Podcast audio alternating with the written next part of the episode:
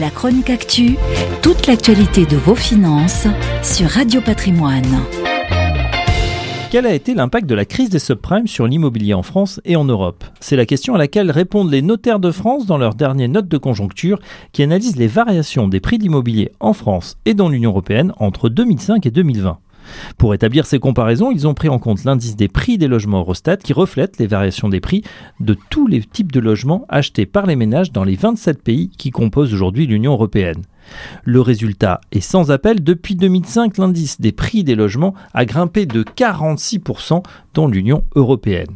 Cette augmentation ne s'est pas faite de façon linéaire. On note quatre grandes phases. 2006-2007, forte hausse, plus 9% par an en moyenne, juste avant la crise.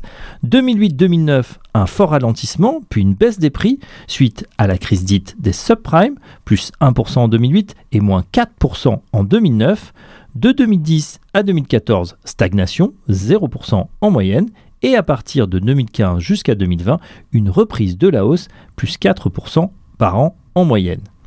Évidemment, les prix des logements n'ont pas été impactés de la même manière selon les pays durant cette crise des subprimes.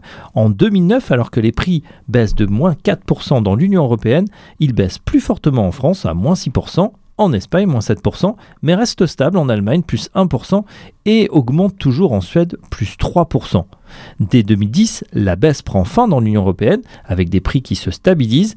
La France fait partie des pays dont la reprise est la plus importante avec des prix en hausse de plus que 5% sur un an. Et si vous pensez que les prix ont augmenté en France, cela est vrai, on le rappelle, à hauteur de 38%, mais dans la même période, c'est 66% en Allemagne et même 135% en Suède. Quant à l'Espagne, elle se distingue par une baisse généralisée des prix des logements depuis 2008 de moins 6%.